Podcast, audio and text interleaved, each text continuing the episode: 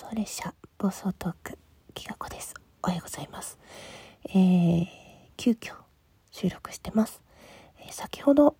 ツイッターのダイレクトメールから、えー、女子たちに私の、えー、どうかなって思った女子たちに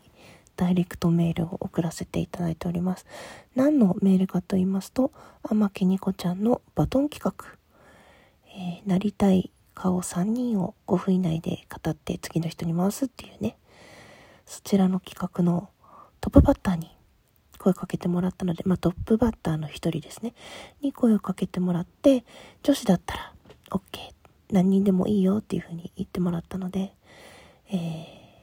いっぱい声をかけました。まあ、全員繋がってる全員じゃないんですけど、多分こう行けば次行くんじゃないかなとかいろいろ思ったり、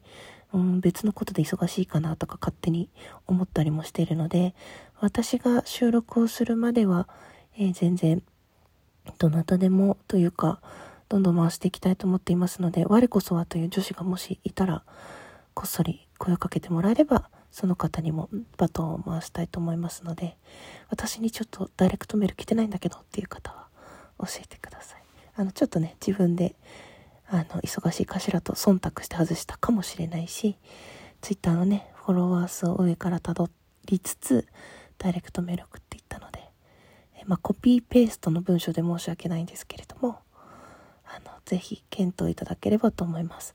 え、お返事は私が収録を上げる前までなので、まあ、ちょっとまだ